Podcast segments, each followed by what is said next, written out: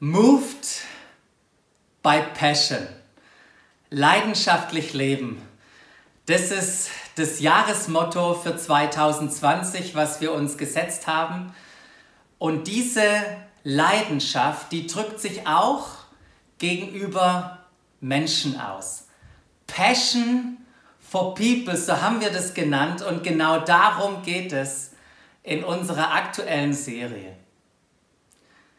Doch wie bekommt man eine Leidenschaft für Menschen und wie lebt man diese Leidenschaft konkret aus? Diesen Fragen gehen wir gerade in dieser Serie nach und oft startet das Ganze hier oben in unserem Denken. Denn unsere Perspektive von Menschen die ist sehr, sehr entscheidend. Wir bekommen Leidenschaft für Menschen nämlich dann, wenn wir ihre Bedeutung und ihren unbeschreiblich großen Wert für Gott erkennen, der unabhängig ist von ihrer Leistung, von ihrem Verhalten, der unabhängig ist von ihrer sozialen Schicht, von ihrer Herkunft und auch merken wir in diesen Tagen von ihrer Hautfarbe, völlig unabhängig. Für jeden hat Gott sein Wertvollstes gegeben und mit seinem Wertvollsten bezahlt. Und diese Wahrheit und diese Sichtweise auf Menschen, die dürfen wir niemals verlieren, denn ohne diese Perspektive von Menschen ist es unmöglich, Menschen zu lieben. Es ist unmöglich, wenn wir nicht ihren Wert sehen. Es gibt eine zweite Wahrheit neben dieser einen, die uns befähigt, Menschen zu lieben und die bezieht sich auf unsere Rolle in Gottes Handeln. Wir haben schon öfters gesagt, Gott möchte nicht nur in uns etwas tun, sondern auch durch uns wirken, sodass wir ein Segen für andere Menschen sein können. Als Jesus seine ersten Jünger berief, da sagte er zu ihnen, hey, kommt her, folgt mir nach, lebt so wie ich. Seid meine Mitarbeiter, seid meine Erntehelfer, ich mache euch zum Menschenfischer und bringt mit mir das Reich Gottes voran, indem wir hingehen zu den Menschen, die gute Nachricht verkündigen, beten, ermutigen, wertschätzen, heilen, wiederherstellen. Und das, was Jesus damals zu seinen Jüngern gesagt hat, das sagt er auch zu uns. Genau in ein solches Leben hat Jesus dich und mich hineingerufen. Hineingerufen, gerufen in eine Berufung. Und das ist unser Thema heute, Berufung. Diese Woche habe ich mit einer Gruppe von Männern einen achtwöchigen Prozess beendet, bei dem wir uns mit wichtigen und praktischen Fragen des Lebens, über, über die haben wir uns ausgetauscht. Und in dem letzten Thema ging es um die Frage, was bleibt oder was wollen wir hinterlassen.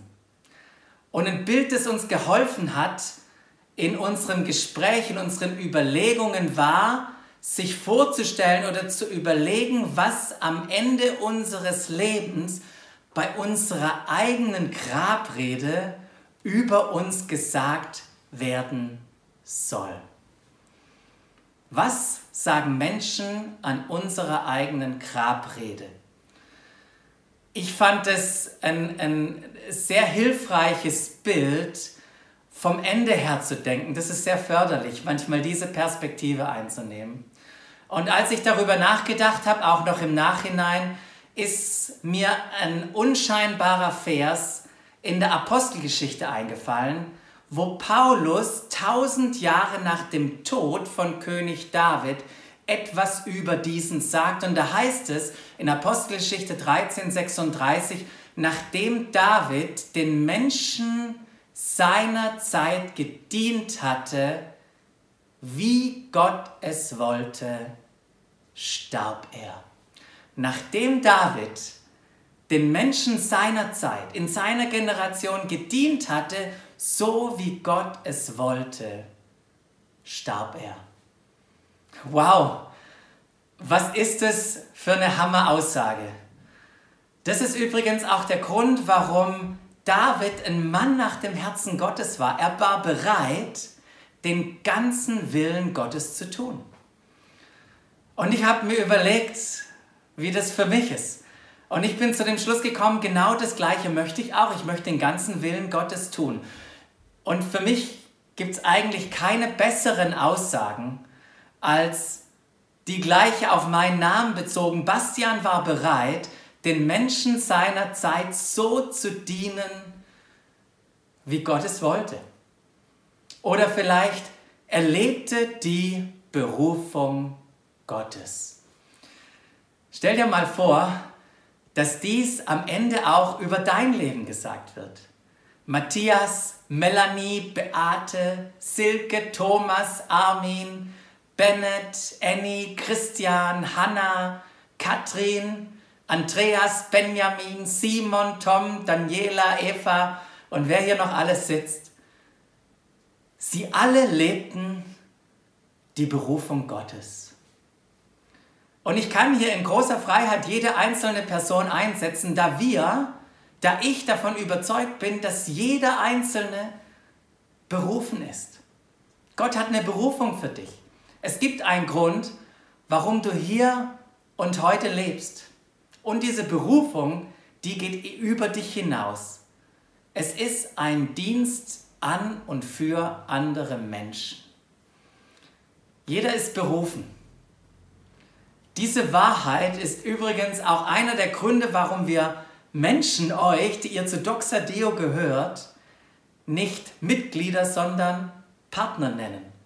Partner, die an dem Auftrag Gottes in ihrer Berufung mitarbeiten und sich nicht nur einfach freiwillig gemeldet haben weil wir wissen, dass es einen großen Unterschied gibt zwischen einem Berufenen und einem Freiwilligen. Der Berufene, der läuft bei Schwierigkeiten nämlich nicht weg. Der Freiwillige in der Regel schon. Dieses Wissen, berufen zu sein, das hat eine unglaubliche Kraft. Wir sehen das bei Menschen in der Bibel oder auch andere, die in der Geschichte gelebt haben, welche Sicherheit, welchen Mut, welche Ausdauer und welche Hingabe diese Menschen hatten, die im Bewusstsein ihrer Berufung gelebt haben. Als Jesus in Lukas 4 ganz am Anfang seines Dienstes in der Synagoge ist und sich die Schriftrolle geben lässt, die Schriftrolle aufrollt und eine Prophetie aus dem Jesaja-Buch 61 liest, wo es heißt, der Geist des Herrn ist auf mir und so weiter und so weiter, rollt er die Schriftrolle zu und dann sagt er zu allen Anwesenden, und dieses Wort ist heute vor euren Augen erfüllt. Mit was für einem Bewusstsein hat Jesus seine Berufung gelebt? Doch nicht nur er, auch Paulus, Paulus betrachten wir mal die Briefe, die er schreibt. Ich, Apostel Christi, berufen von ihm, schreibe euch heute. Wie wäre es, wenn wir alle in diesem Bewusstsein unserer Berufung leben würden? Und das ist wirklich mein Gebet für dich und für mich. Mögen wir in diesem Bewusstsein unserer Berufung leben. Wenn wir uns heute Morgen über Berufung Gedanken machen, dann geht es um drei Dimensionen.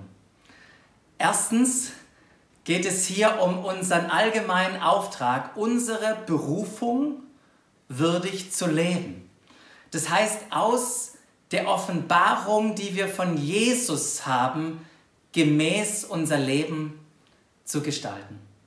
Die zweite Dimension ist, sein Leben in den Dienst von anderen zu stellen. Das heißt, über sich hinaus zu leben, indem wir dienen und uns einbringen, einsetzen für andere. Und dann gibt es die dritte Dimension unserer Berufung, nämlich deine spezielle Rolle im Leib Christi zu erfüllen. Hier geht es um deinen einzigartigen Beitrag, den du leisten kannst. Dafür hat Gott dir Gaben und Fähigkeiten, Leidenschaften und auch eine Persönlichkeit gegeben. Und diese spezielle Rolle, die du hast im Leib Christi, die kann in und natürlich auch außerhalb der Gemeinde sein. Es geht um dein ganzes Leben. Als ich mich vor 20 Jahren aufgemacht habe, mich mit meiner Berufung auseinanderzusetzen, da habe ich eine sehr enge Perspektive von Berufung gehabt, nämlich nur das Letzte, meinen speziellen Auftrag, meine spezielle Rolle gesehen. Doch wenn Paulus uns in Epheser 4.1, diesem oft zitierten Vers, wenn es um Berufung geht, dazu ermutigt, in unserer Berufung würdig zu wandeln, zu der wir berufen worden sind, dann meint Paulus hier unser ganzes Leben, 24, 7. Und dieses Leben als Berufene, das zeigt sich ganz konkret in unserem Verhalten in Konflikten mit anderen Menschen. Es wird sichtbar im Umgang mit unserem Ehepartner, mit unseren Kindern, mit unseren eigenen Eltern, mit Freunden und mit Kollegen. Und die Frage, die ich mich immer wieder stellen darf, ist, lebe ich hier als ein versöhnter, wiederhergestellter, Christus sichtbar machender Mensch? Lebe ich diese Berufung? Und ich möchte euch heute Morgen nur daran erinnern, lasst uns diese erste Dimension nicht aus den Augen verlieren, sondern in unserer neuen Identität leben und Christus durch unser ganzes Leben repräsentieren. Das ist unser allgemeiner Auftrag, den wir alle haben. Und das bedeutet konkret auch immer wieder, über sich selbst hinaus zu leben. Und das ist die zweite Dimension, über die ich ganz kurz was sagen will. Lasst uns, wenn es um das Thema Berufung geht, das nicht mit Selbstverwirklichung äh, verwechseln. Berufung im biblischen Sinne ist etwas anderes als den Selbstfindungsratgeber irgendwie im Buchladen äh, zu holen und den, den irgendwie zu verfolgen. In der Predigt am 10. Mai, der ein oder andere kann sich erinnern, da habe ich schon über dieses Thema Selbstverwirklichung ähm, etwas gesagt. Jeder soll auch auf das Wohl des anderen bedacht sein, nicht nur auf das eigene Wohl. So heißt es im Philipperbrief mal, den wir übrigens ab Juli, ab Mitte Juli gemeinsam als Gemeinde mal näher angucken wollen. Diese Aussage, ich bin nicht berufen, man, hört man mal öfters, ich bin nicht berufen, die Spülmaschine auszuräumen oder das Klo zu putzen oder nach dem Gottesdienst die Stühle wegzupacken. Die stimmt nicht.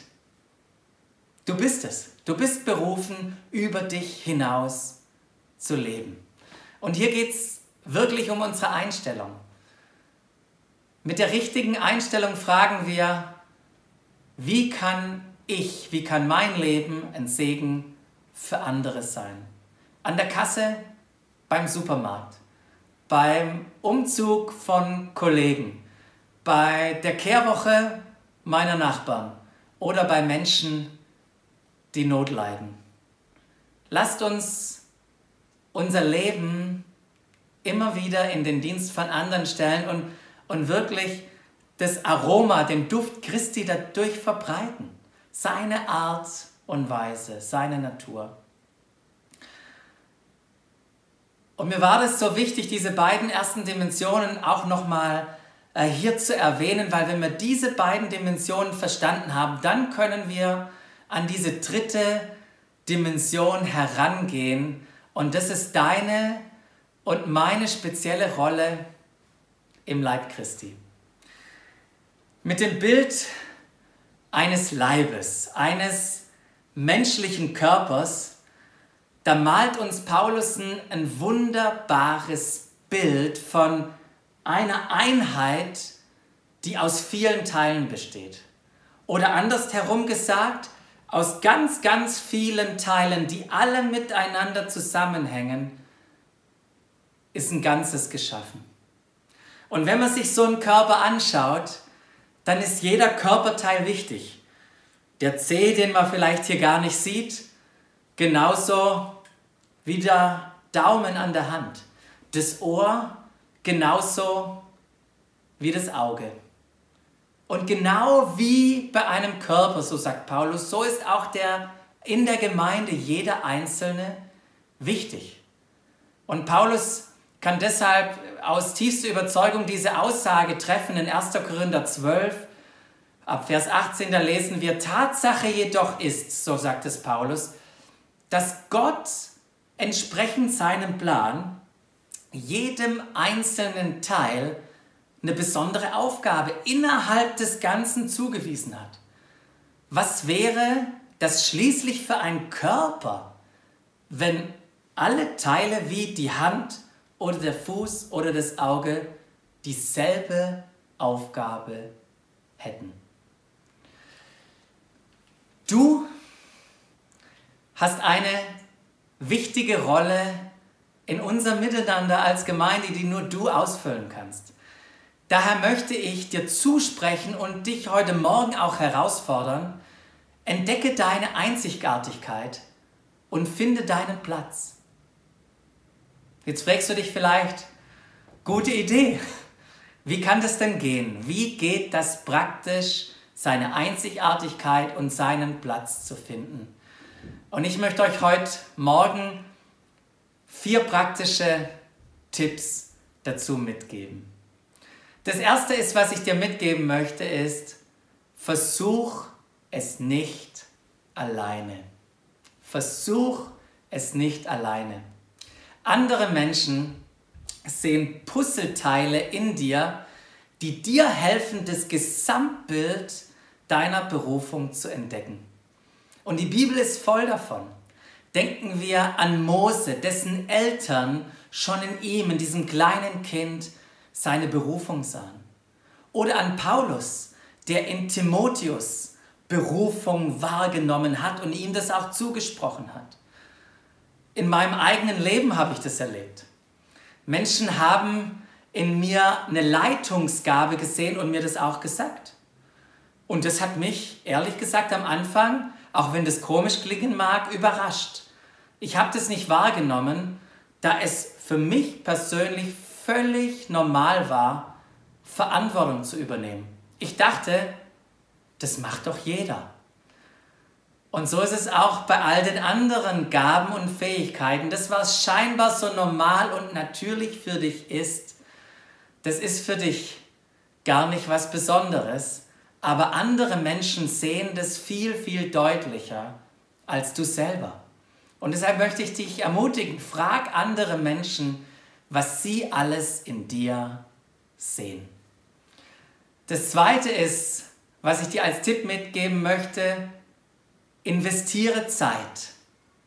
Was ist ein, ein Wochenende-Invest im Vergleich zu Jahrzehnten, die noch vor dir liegen und du dort in deiner Berufung leben kannst? Ich fand und finde es immer wieder unbeschreiblich spannend, sich auf diesen Prozess mit Gott einzulassen und herauszufinden, was Gott alles in unser Leben hineingelegt hat. Das Dritte, was ich dir mitgeben möchte heute Morgen ist, gehe systematisch vor.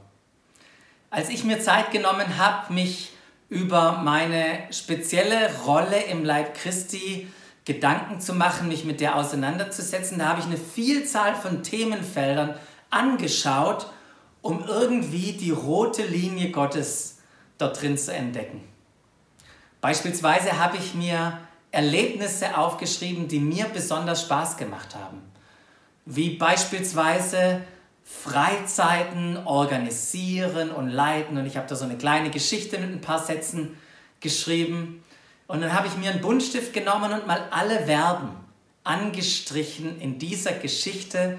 Und siehe da, ich habe lauter intrinsische Fähigkeiten entdeckt. Fähigkeiten, wenn ich das tue, das motiviert mich. Und das waren so ein paar Hinweise auch auf meine Berufung. Ich habe einen Gabentest gemacht. Ich habe mich mit meiner Persönlichkeit auseinandergesetzt. Ich habe mir Bibelstellen notiert, die mich besonders ansprechen oder angesprochen haben. Und ich habe mir aufgeschrieben, welche Träume mir wohl Gott geschenkt haben könnte. Ich habe mir mal überlegt, in einem Haus mit ganz vielen Zimmern, hinter dem jeweils eine unterschiedliche Menschengruppe ähm, sitzen könnte, welche Tür würde ich denn gerne aufmachen? Mit welchen Menschen wäre ich denn gerne zusammen? Oder welche Nöte sprechen mich besonders an? Was, was berührt wirklich mein Herz? Jemand hat mal gesagt, da wo deine Gaben und Fähigkeiten auf die Nöte der Menschen treffen, da liegt deine Berufung. Und ich habe mir darüber nachgedacht, welche Themen bei mir eine Leidenschaft wecken, über welche Themen ich sehr, sehr häufig rede. Und es könnte gut sein, dass wenn wir beide miteinander sprechen, dass wir dann irgendwann bei dem Thema Gemeinde landen, weil das für mich wirklich eine richtige Leidenschaft ist.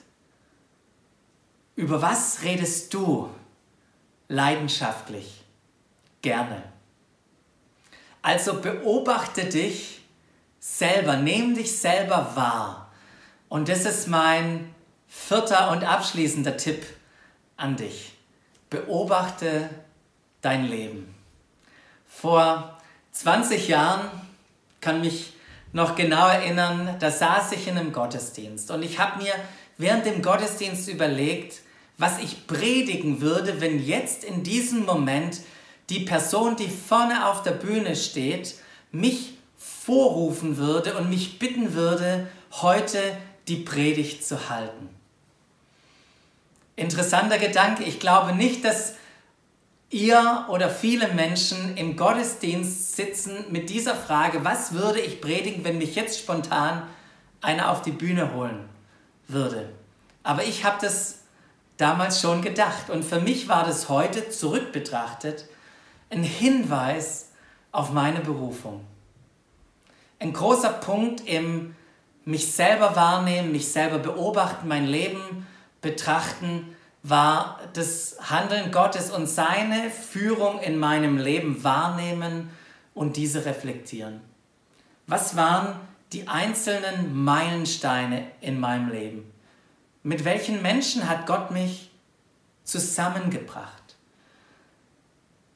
Wenn wir über diese praktischen Tipps auch jetzt gesprochen haben, dann ist es alles nicht ein rein kognitiver Prozess.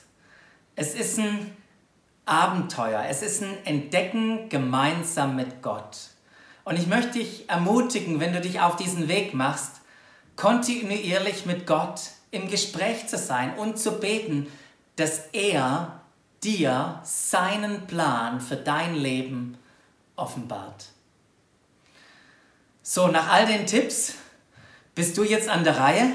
Das war meine Herausforderung für dich heute Morgen. Entdecke deine Einzigartigkeit und finde deinen Platz. Und wenn du dich aufmachst, dann kann ich dir auch gleich sagen, das ist nicht mit einmal abgehakt, sondern das ist ein immer wiederkehrender Prozess, seine Berufung zu entdecken, weil Berufung nicht etwas Statisches ist, sondern sich fortwährend auch entwickelt. Und ich möchte dir auch nochmal zusprechen, du brauchst nicht warten, bis du 100% Klarheit über deine Berufung hast. Ich kann dir sagen, dass du mit hoher Wahrscheinlichkeit nie 100% Klarheit haben wirst. Aber eins kann ich dir garantieren, du wirst nie in deiner Berufung leben, wenn du nicht damit anfängst. Also starte, fang an, gehe kleine Schritte in deine Berufung und sei dir gewiss, dass wenn du in deiner Berufung gehst, in den Fähigkeiten lebst, in den Gaben, in den Leidenschaften, in den Träumen, die Jesus dir in dein Herz gelegt hat, dass er auch derjenige ist, der dich begleitet auf dem Weg, deine Berufung auszuleben.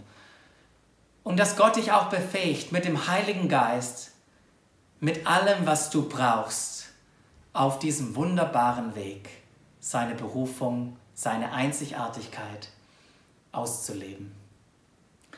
Lasst uns jetzt am Ende einen Moment nehmen, in dem wir Gottes Berufung über unser Leben annehmen, darauf reagieren, auch das, was wir gerade gehört haben. Und ich möchte dich einladen oder herausfordern, das heute Morgen nochmal ganz bewusst zu bejahen. Zu bejahen, ja, ich bin berufen und ich bin gesandt, meine Berufung zu leben. Bejah es doch mal innerlich für dich heute Morgen. Und bejah doch auch, wenn du das kannst, ja, und ich bin befähigt, ich bin nicht nur berufen, sondern auch befähigt, diese Berufung, die Gott mir gegeben hat, in meiner Familie, in meiner Nachbarschaft, in meiner Arbeitsstelle, in meiner Gemeinde, überall in dieser Welt zu leben. Bejaht es. Ich möchte dich ermutigen, im Thema Berufung ein Partner Gottes zu werden, ein Partner Gottes zu sein und deine Berufung zu leben. Amen.